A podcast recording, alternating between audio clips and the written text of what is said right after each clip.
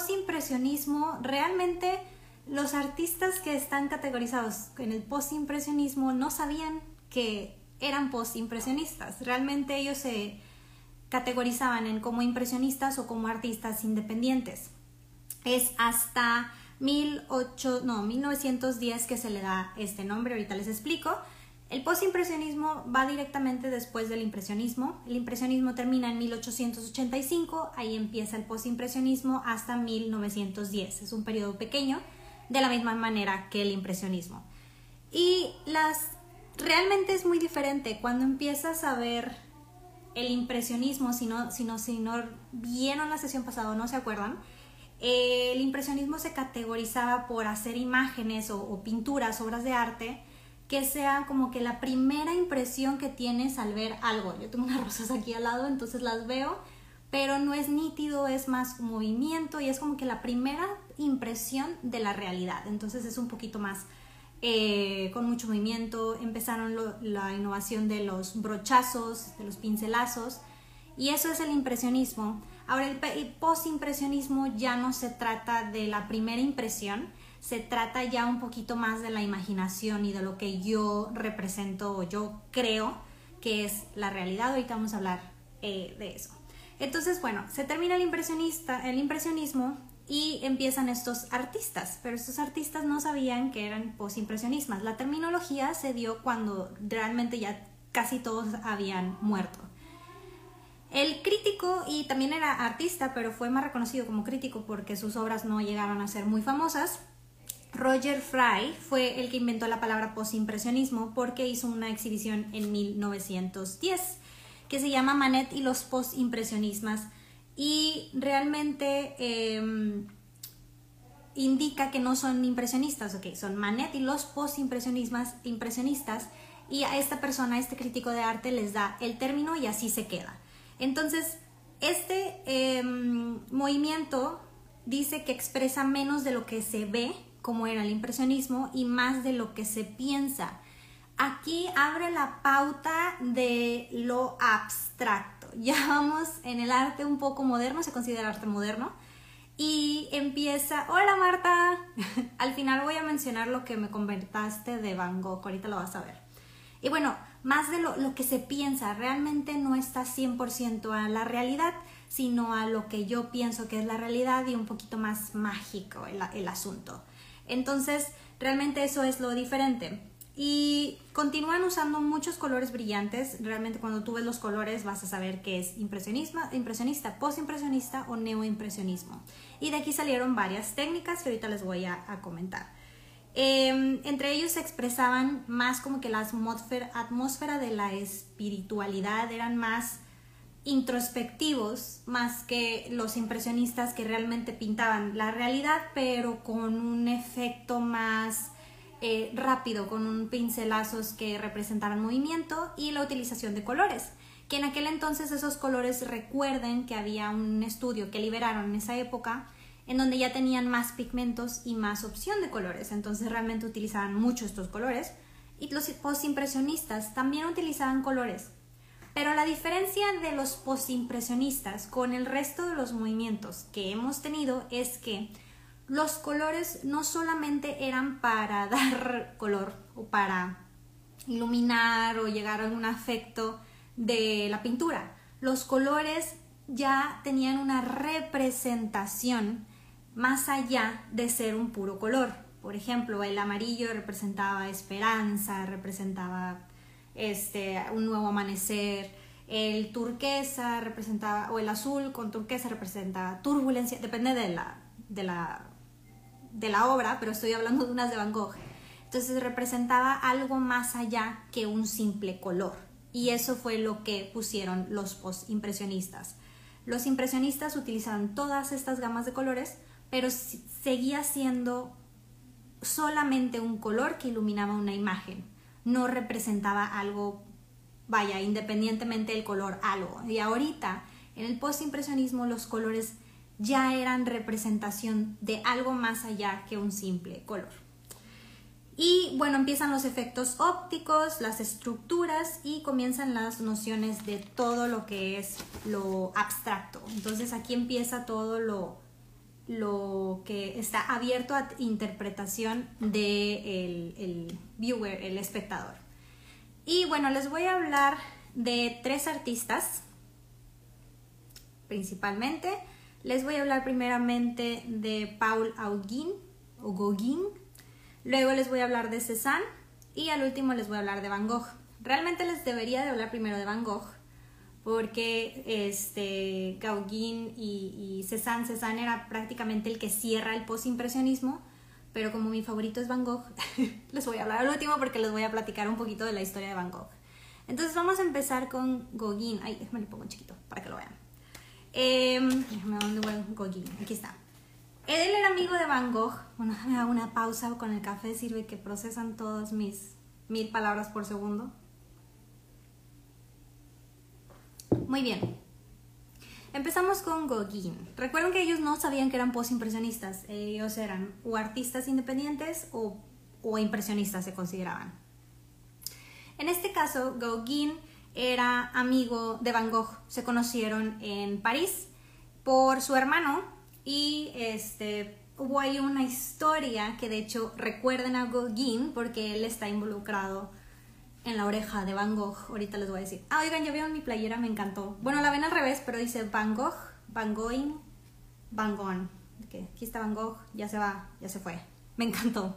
La estaba guardando para esta ocasión que voy a hablar de Van Gogh. Pero bueno, muy bien. Eh, Gauguin o Gauguin, Paul Gauguin, era más representación del simbolismo. Sus obras eran más apegadas a tener una simbología las obras eh, también abren la pauta a los futuros movimientos eh, que vamos a ver más adelante y van a ver un poquito más, más el estilo. Esta persona se muda, eh, bueno, hay un montón de historias de esta persona que no era muy, no era, no era, mm, tiene que abandonó su familia y se fue a las islas y que los dejó por unas nativas y tiene una, una historia bien de que muchos, sobre todo mujeres, lo odian pero vamos a hablar nada más del el arte. Y bueno, les voy a poner aquí una obra para que vean un poquito más del simbolismo. Él seguía utilizando los colores brillantes del impresionismo, pero él se representaba más a un este, simbolismo, que es a lo que se le atribuye eh, Gauguin. Después el simbolismo empieza a ser muy, muy importante para los movimientos futuros que vamos a ver, pero para que lo recuerden. Cézanne, que es el que vamos a ver siguiente, fue realmente el que abrió la pauta para el padre de todos los movimientos que siguen. Pero Gauguin está muy cerca de ser algo así. Y bueno, pues esta se llama, ¿dónde voy? The Yellow uh, Christ, el Cristo amarillo. Fue pintada en 1889 en óleo y está en The Albrecht Knox Art Gallery. Entonces, realmente lo que se le atribuye a este artista es el simbolismo. Ahora, de los tres artistas que les voy a mostrar, van a ver que si los ven los tres juntos, mm, no lo van a querer como considerar como un movimiento de arte en conjunto, porque son muy diferentes. Ahorita les voy a, mostrar. La razón por las que son un conjunto es porque en este momento en el tiempo, el postimpresionismo abre a la posibilidad de los siguientes movimientos de arte que ya tienen más características parecidas. El postimpresionismo representa la apertura de todas estas técnicas futuras que son ya más abstractas, que van, que abren ya más a, interpretación de la obra que técnicas en sí. Las técnicas, hay otra técnica que vamos a ver, el neoimpresionismo, que es lo de los puntos, y todas esas técnicas fueron, vaya, adoptadas para futuros movimientos en donde ya como que los puedes poner en un en un movimiento y, y sí los puedes identificar. Pero si ves ahorita este, estos, este, mm, estas obras de Gauguin y ahorita vamos a ver Cézanne y luego vamos a ver Van Gogh, van a ver que si los ponen juntos a todos ellos no van a tener como que un mismo patrón, pero lo que los considera un solo movimiento es esa diferencia de tener más a interpretación, como lo había comentado anteriormente, que, a ver, ¿dónde está? Expresa menos lo que ven y más lo que piensan. Entonces eh, empieza más lo abstracto y la interpretación de las obras. Ya no es algo literal. Todo lo que vimos en las sesiones anteriores era algo literal que querían mostrar y ahorita ya es más abstracto. En este caso a Gauguin se le adjudica o se le, se le otorga el honor de haber sido de los primeros de pintar con simbolismo. Y bueno, la siguiente que les voy a poner es esta que se llama Tahitian Woman on the Beach, que son mujeres de Tahití en la playa. Es también hoy en Canvas, se pintó en 1881 y está en Orsay. Esta obra, o la mayoría de las obras de Gauguin que son más eh, apreciadas y mejor rankeadas, son las que pintó cuando se fue a las islas polinesias de eh, Francia. Prácticamente son islas súper bonitas, que Francia era, vaya, dueño de estas islas. Entonces va y empieza a pintar a muchas personas nativas y empieza ahí a subir un poquito más de rango.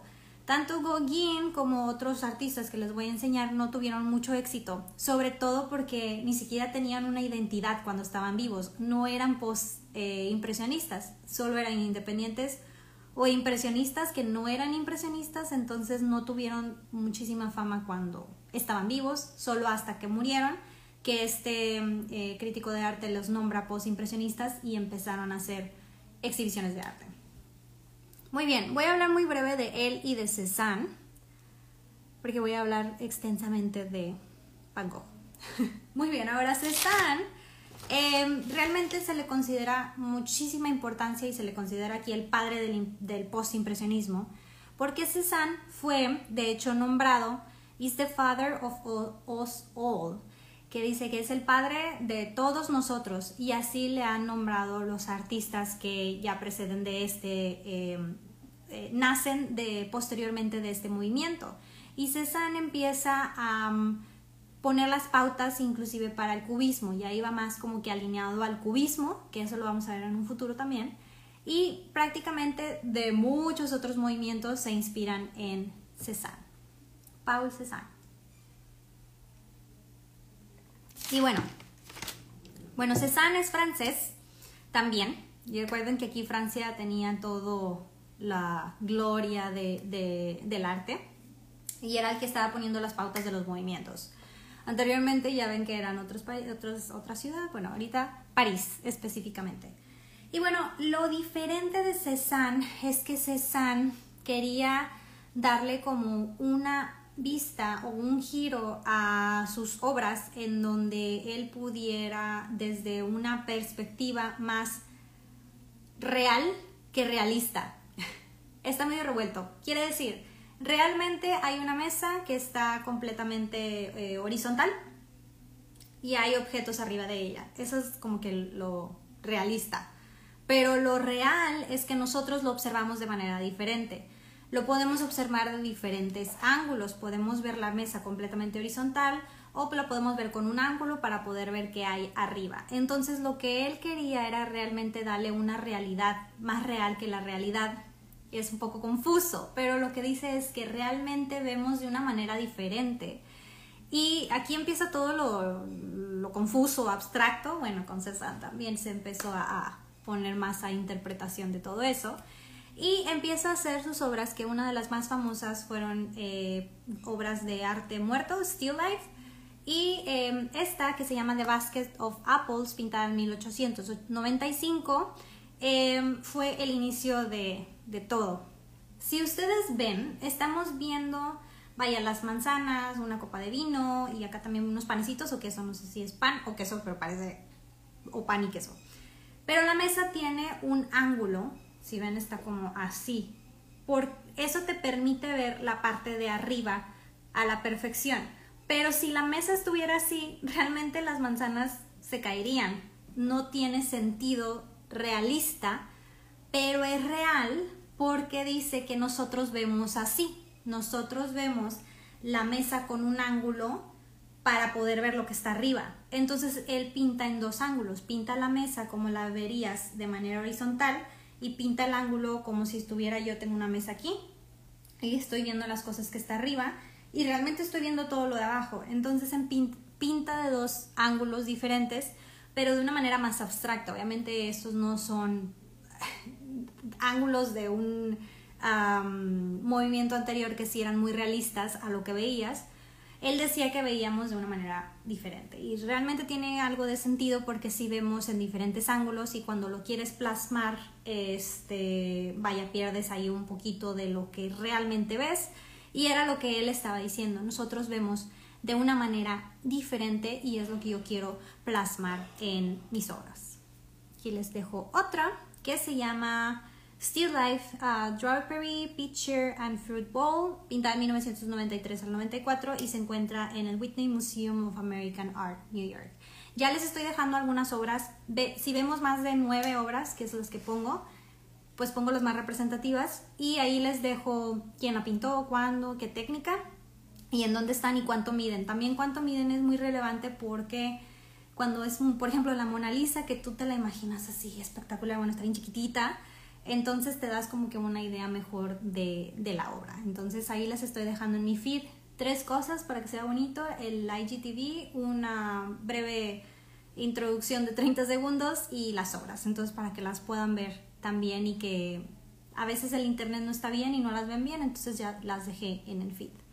Y pues bueno, eso es lo que hizo Cézanne. Cézanne empezó a cuestionar la manera en que vemos la realidad, Cézanne empezó a hacer nuevas técnicas, empezó a, a poner más interpretación a las obras que, que más a la realidad. Entonces comienza lo abstracto y de ahí nacen muchísimas obras, entre ellos el, muchísimos movimientos de arte, entre ellos el cubismo. Y bueno, esa fue la introducción breve del postimpresionismo con dos artistas muy importantes y ahora voy con el tercer artista que para mí me gusta mucho su historia y me encantan sus obras, este, pero estoy investigando un poquito más y es lo que les quiero comentar ahorita. Entonces, también para no hacerlo tan largo, siempre me tardo una hora y quiero tardarme un poquito menos, pero me emociono. Vamos a hablar de Vincent Van Gogh. Ok, bueno, Vincent Van Gogh es holandés, él no es francés, a, diferencia de los últimos artistas que he estado hablando, de todos, casi todos eran parisinos o franceses. Él no, él nace en un pueblito en Holanda, creo que era un poquito obvio con su barba así pelirroja, era muy pelirroja, como pueden ver. Hizo muchos autorretratos que me encantan, ese es uno, este es otro, y están por todos lados. Y bueno, ahí voy. Van Gogh. Desafortunadamente estamos hablando de eh, los últimos años de 1800. Para ese entonces desafortunadamente no existía una manera de saber a ciencia cierta si tenías algún problema mental.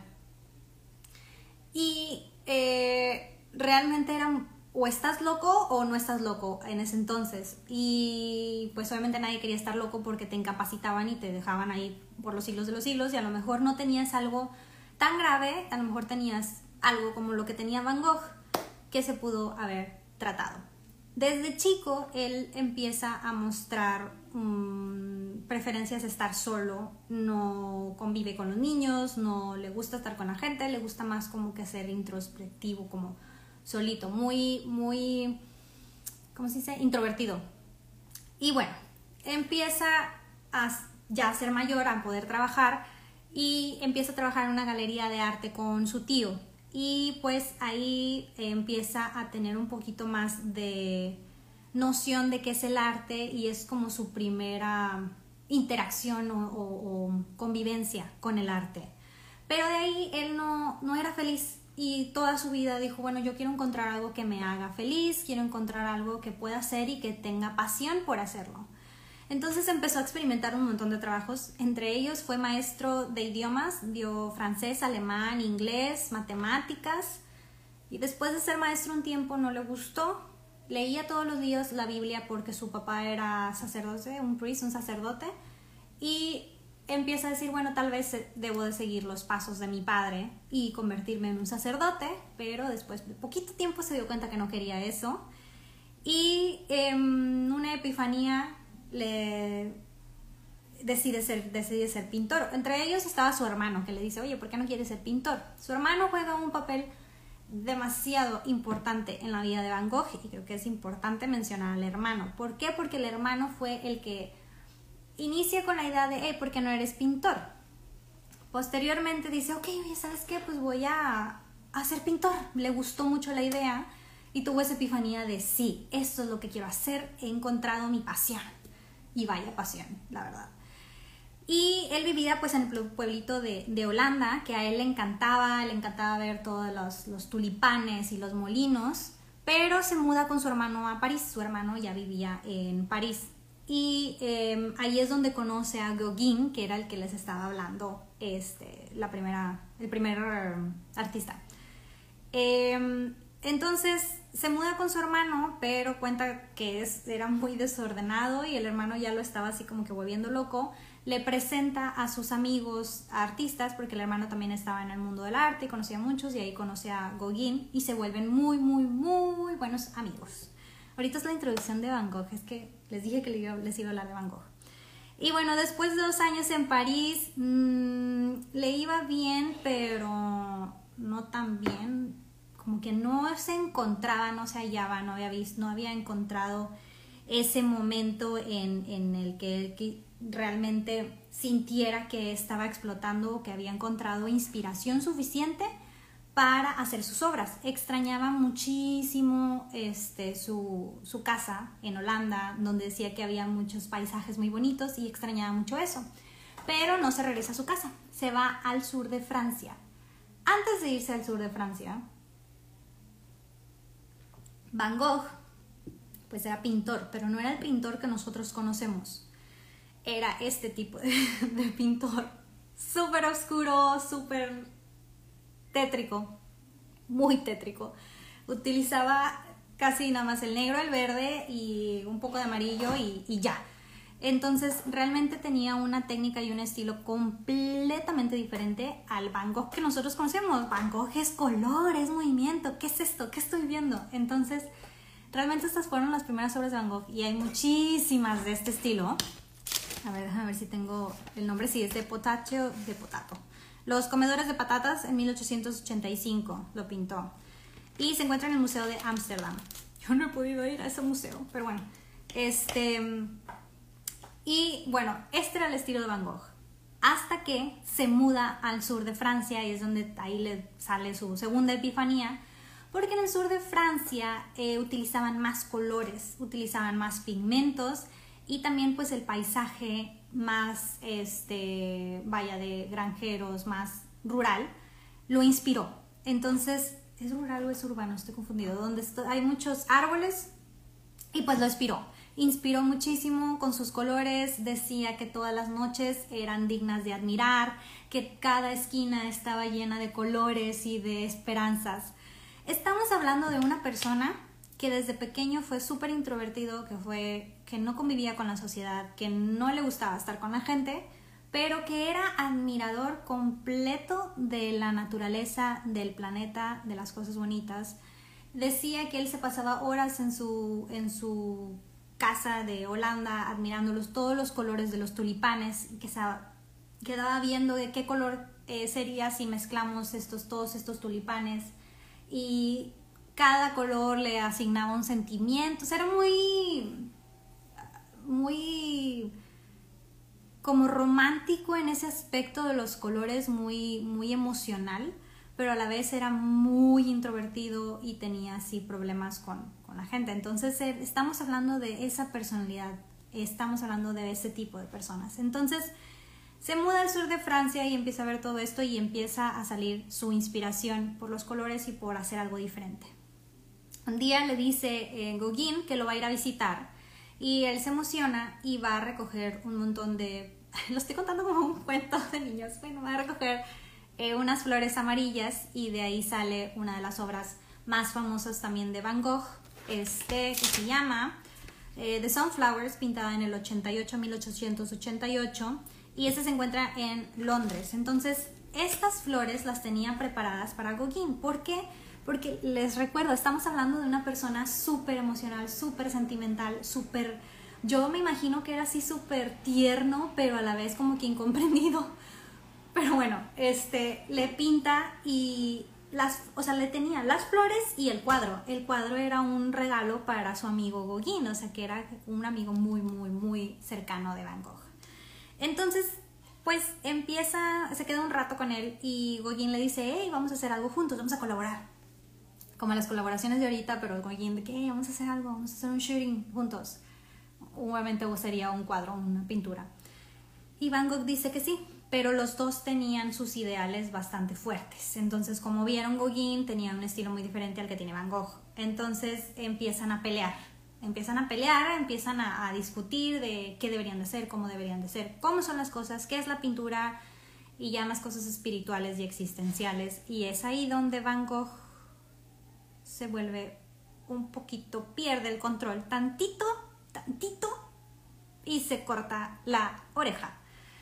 Eh, de ahí es la historia de la oreja, porque muchos dicen, ah, se la cortó por un amor, porque no fue correspondido por un amor. No, no es cierto. Realmente fue por una pelea que tuvo con su mejor, mejor, mejor amigo. Estamos hablando de persona que no convive con nadie y que tiene un amigo que lo adora, que hasta le hizo un cuadro y fue por flores y entonces tiene una discusión con él y para él, por su problema, porque él estaba enfermo, pues no sabe cómo poder lidiar con, con, este conflicto social, porque él no había tenido ese conflicto social con nadie, muchísimo menos con una persona que considera su mejor amigo. Su hermano siempre lo trataba así, con pincitas, lo trataba súper bien y todo, porque después sabía que era una persona que era muy delicado. Entonces, Gauguin tiene eh, tenía su carácter, entonces se pelean y a Van Gogh no sabe qué hacer. Eh, es una mezcla de enojo, de es mi mejor amigo, yo no quiero estarme peleando con él. Pierde el control completamente y se corta una oreja. Y este, el problema es que Van Gogh dice, no tengo ni idea por qué me corté la oreja, o sea, ¿qué, ¿por qué perdí tanto el control? Entonces era una persona que no estaba en sí misma y él se dio cuenta al momento en que se corta la oreja, en que ya se lastima. Bueno, y la, razón por la que dicen que es un amante es que dicen esto, no tengo corroboración de una fuente eh, certificada, pero dicen que la oreja se la dio a una muy amiga de él, que era una prostituta, que la quería mucho, pero no era como que se había cortado la oreja por un amante, no. Fue una discusión con su mejor amigo lo que causó este breakdown de estrés y se corta la oreja. Pero él se da cuenta que eso está mal, ¿qué estoy haciendo? ¿Por qué me corta la oreja? y se va a vivir cerca de un hospital, vaya, iba al hospital este, y en el hospital em, pinta, se pinta con, con la bandita de la oreja. El problema fue que se cortó la otra oreja y se pintó la otra y se dio cuenta hasta después porque eh, se estaba pintando con un espejo. Entonces realmente se cortó la otra oreja y se pintó la, la equivocada, pero era porque cuando él pintaba se pintaba en un espejo y pues todo lo que vemos, si quieren ver la realidad de lo que pintaban Van Gogh cuando son autorretratos, tienen que poner un espejo para ver la imagen. Entonces lo que vean en el espejo era lo que realmente pasaba. Y que vaya que cuando pintas al, revés con el espejo, no solo que se cambian de lado, sino así también se cambian un poquito las facciones. Entonces si quieren ver la realidad, pongan un espejo en las obras de Van Gogh y así van a poder ver realmente cómo era lo que pintó Van Gogh. Pues bueno, en el, en el hospital, asilo, que se va a vivir Van Gogh porque dice, sabes que esto está mal, me voy al hospital, porque estamos hablando de una persona que no entiende qué es lo que está pasando en su cerebro ni con sus emociones, una persona que no puede manejar sus, sus emociones. Y esto es una enfermedad, él sabía que estaba enfermo, desafortunadamente nació en una época en donde no teníamos mucha información al respecto por lo tanto no pudieron hacer mucho por él. Ahorita esto puede ser que haya sufrido de depresión, que haya sufrido de ansiedad a, convivir con la sociedad, que cosas que son completamente normales ahorita, que hay muchísimas personas que nacen con eso y que se tratan, que hay medio de terapia o medio de medicinas y empiezan a poder, vaya, sobrellevar eso. desafortunadamente, pues en esa época no teníamos tantos estudios como los tenemos ahorita y pues era algo, no estaba, vaya, tenía una enfermedad. Ya decir está loco es que estaba loco Van Gogh, no, no estaba loco, tenía una enfermedad que no la pudieron tratar porque en esa época no sabíamos, en, vaya, poder tratar inclusive nada más la depresión. Van Gogh ahorita lo único que tiene es depresión y no lo puede controlar, necesita ayuda, desafortunadamente no lo pueden ayudar porque no hay manera de ayudarlo en esta época. Ay, ya volví bien triste la, la sesión, pero bueno, es que Van Gogh. Pero bueno, total. En el hospital, en el asilo, él hizo su obra maestra, que para mí es la obra favorita y que de Van Gogh y que, bueno, es esta mi obra favorita, ahorita se las enseño, y todos sus self-portraits me encantan. Pero bueno, esto fue en el hospital, en el asilo, y hace la famosa eh, Noche Estrellada, que es The Starry Night. Y, eh, a ver, The Starry Night, ¿dónde voy? Mil, pintan 1889. Y este está en Nueva York, en el Museo de Moderno de Arte, por si quieren ir. Y em, dice que no era lo que veía, era lo que se acordaba. Eh, decía que era una, una noche que él tenía en su pensamiento y que se acordaba mezclado con la idea de cómo veía él las cosas. Vean, o sea, si él pintó esto y era lo que, la, la manera en que él veía el mundo, vean qué bonito, o sea, realmente estamos, eh, era una artista sorprendente, era, era alguien creativamente fuera de lo común. E, el problema es que lo, lo vence este problema psicológico que él tenía, pero vean qué bonito, y lo hizo en el, en el hospital y decía que era lo que recordaba. Todo el cielo tiene un movimiento este, bastante eh, dinámico y las estrellas muy brillantes. Decía que él recordaba que las estrellas eran muy brillantes. Que ya después dije, mira, yo veo así más o menos el cielo cuando no traigo los lentes. Dije, no, no a lo mejor necesitaba lentes. Pero no, obviamente no, esto es un chiste. Este, pero sí, entonces este obra maestra la pintó estando en un asilo. Posteriormente, eh, me tomo mi café porque es la parte más triste. Ok. Bueno, ya después de que sale del hospital, eh, estuvo ahí un buen tiempo, sale del hospital, su hermano va por él y dice, oye, vente a vivir conmigo, o sea, cerquita de conmigo. Obviamente ya no en el mismo techo porque eres bien desordenado. Pero para estar como que echarte el ojo, los, o sea, el hermano estuvo siempre pendiente de él. Hablando del hermano, Van Gogh no vendió nada, vendió creo que uno en toda su vida, un cuadro, pero bueno, eh, cómo vivía, cómo comía, bueno, el hermano lo sustentaba, el hermano le mandaba dinero, le mandaba comida, le daba apoyo moral, el hermano fue la persona de que, que permitió que podamos tener ahorita todas estas obras de Van Gogh, porque él apoyó su carrera, él le mandaba dinero y todo momento siempre, siempre estuvo el hermano presente hasta sus últimos días. Entonces va por él al asilo y lo manda vivir cerca de él para poder estar al pendiente y que no vaya a ser otra barbaridad como cortarse la otra oreja, porque sabía que su hermano pues salió pero tenía el mismo problema, o sea, nada más fue como que a recapacitar un poco, pero seguía, seguía sintiéndose igual. Decía que pintar era lo más hermoso que podía ser que hacía que sintiera una felicidad y una alegría infinita que pensó nunca experimentar, que a lo mejor que le podía haber pasado y que jamás se vería haciendo otra cosa y que era prácticamente el amor de su vida, pintar, el arte, la manera en que él se expresaba, pero que se sentía, o sea, que el pintar estaba así feliz, pero que él todo el tiempo se sentía muy triste, no sabía que qué estaba haciendo en el, en el mundo, no sabía por qué estaba vivo, no sabía cuál era el propósito de él estar ahí, no sabía qué estaba pasando y lo peor es que no sabía por qué se sentía así. Y decía, ¿por qué si pintar me hace tan feliz? Soy tan triste, estoy siempre tan triste. Y pues obviamente estamos hablando de que tenía depresión, una depresión muy severa. Y eh, pues eso lo llevó después de que se mudó con su hermano, Tiempo después, muy poquito tiempo después, eh, se va al bosque a caminar y él ya había decidido que iba a ser su última vez que caminaba en el bosque porque él era muy admirador de la naturaleza, va a admirar la naturaleza y se quita la vida a sus 37 añitos. Muy triste. Él sabía que estaba enfermo. O sea, él no sabía como que, ay, no sé qué está pasando. No, o sea, él sabía que tenía una enfermedad. Eh, el problema es que no sabía qué hacer, no sabía cómo quitar esto. Este, confírmenme si todavía me escuchan porque lo tengo acá aparte para saber que sí me están escuchando y se puso todo negro, pero no sé si es el celular. Sí, yo creo que es el celular. Pero bueno, nada más confírmenme si todavía me ven. Pero bueno, esa es la historia de Van Gogh. Es muy triste, pero eh, vaya, también te da a recapacitar un poquito de lo afortunados que somos en vivir en una época en donde este tipo de condiciones son tratables, son muy, muy fácil de identificar y realmente pues te pueden sacar de, de, una vida sin sentido a ya estar mejor. Entonces, realmente Van Gogh eh, desafortunadamente vivió eh, en una época donde no se podía hacer nada por su condición. Y es, eso es lo, lo triste. Pero, pues es uno de mis artistas favoritos, aparte que tiene una historia muy triste.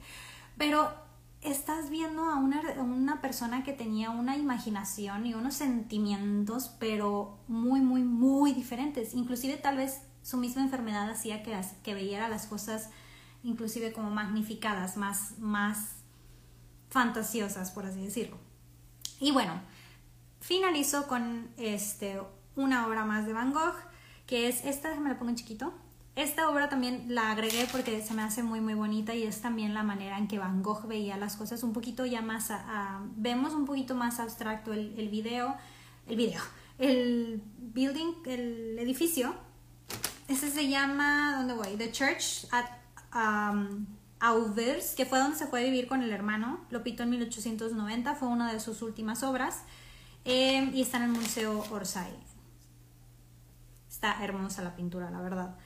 Y pues bueno, antes de acabar, porque ya acabé, toda triste la historia, Marta, que de hecho Marta por aquí anda porque la vi ahorita que se conectó, me mandó hace días un mensaje, una publicación que no me acuerdo dónde era, ahorita lo comparto en mis historias para que puedan ir a la página donde la publicaron, eh, en donde estaban celebrando las mujeres y celebran a ella. Ella es Jo Van Gogh, Wonger, que es la cuñada de Van Gogh gracias a la cuñada de Van Gogh conocemos a Van Gogh. ¿Por qué? Porque ella empezó a hacer las exhibiciones de Van Gogh desde la primera que constaba hasta de 480 piezas. O sea, se la pasaba pintando Van Gogh, literalmente se la pasaba pintando. Realmente no conocemos todas las obras y hay por todos lados. Fui al Museo de Ámsterdam, ahí andaba Van Gogh. Fui al Museo de Orsay, ahí andaba Van Gogh. Fui a, Van Gogh tiene obras así regadas casi por todo el mundo. Pero pues bueno, hay que aplaudirle también a la cuñada, tanto el hermano como la cuñada, porque fueron los que nos permitieron ahorita tener este poder de haber descubierto a Van Gogh. desafortunadamente en vida nada más vendió un, cuadro, pero eh, pues ya después de 100 años de haberse muerto, eh, pues es uno de los artistas mayor reconocidos, es uno de los artistas más famosos y toda su historia se conoce a nivel mundial. Entonces, desafortunadamente en vida no fue así, pero eh, es la historia de muchos artistas. Él tuvo una, una, historia muy triste, pero ahorita es muy famoso y esperamos que vaya Van Gogh esté feliz donde quiera que esté. Pero bueno, termino con el post-impresionismo. Les dije que iba a hablar rápido de los otros artistas porque les quería contar de Van Gogh o que conocieran un poquito más de él. Y es que es importante conocer el detrás de quién era Van Gogh y, qué estaba pasando para poder entender su, vida turbulenta. A ver, déjame ver si... A ver, aquí está. Este self-portrait, antes de que se me olvide, tiene tantísima representación, hablando nada más para finalizar de los colores. Van Gogh pinta eh, este eh, autorretrato, que es el que aparece aquí, cuando eh, tiene, vaya, su vida mucha turbulencia, habían pasado todos estos acontecimientos y se sentía muy mal. Entonces, todos los movimientos que vemos en el background, que es turquesa con azul, dice que él representa todo lo que él estaba pasando en su mente, todo lo, turbulenta que era ahorita su mente y todos los problemas que estaban teniendo. Y si ven, la expresión que tiene no es como la otra que les había enseñado. ¿Dónde está? Aquí es como que, ah, hola, chill, nada más. Aquí estamos hablando de una expresión en donde él estaba pasando por un problema psicológico muy grave y él se había dado cuenta y, no sabía cómo salir de eso. Entonces, aquí es un ejemplo de cómo los colores representan algo más que solamente un color. También dice que el turquesa le quedaba bien para contrastar su lo que era pelirrojo, pero eso es otra historia. Pero bueno, pues ese es mi resumen del post-impresionismo, un movimiento que se le da el nombre posterior a que todos los artistas ya prácticamente casi todos habían fallecido. Se lo da el crítico de arte Roger Fry como postimpresionismo y la diferencia de los impresionistas a los postimpresionistas es que los postimpresionistas no pintaban el 100% de la realidad, más pintaban, eh, es que me gusta, más lo que piensan de qué es la realidad. Y del postimpresionismo se salieron más movimientos. Realmente es como que la apertura a todo lo abstracto y lo abierto a interpretación, que es más como que la interpretación que le da el espectador a la obra. Y los postimpresionistas fueron los que abrieron ese, ese camino para los siguientes movimientos de los que vamos a hablar. Y bueno, pues ya acabé. Si tienen alguna pregunta y están viendo esto en repetición, nada más dejen los comentarios o mándenme un DM y ahí platicamos respecto al arte. Este video se queda guardado en mi IGTV y en mi feed, ahorita lo comparto. Espero que les haya gustado y pues nos vemos el próximo domingo. Vamos a ver el neoimpresionismo.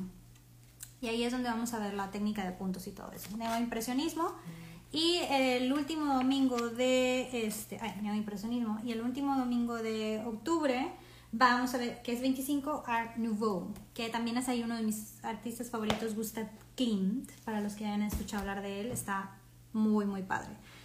Y pues bueno, no me queda más que desearles un excelente resto de domingo. De verdad espero que les haya gustado, espero que hayan aprendido algo nuevo, espero que les haya gustado mi historia, aunque estaba muy triste, pero se las tenía que contar. Hasta me puse una playera de Van Gogh.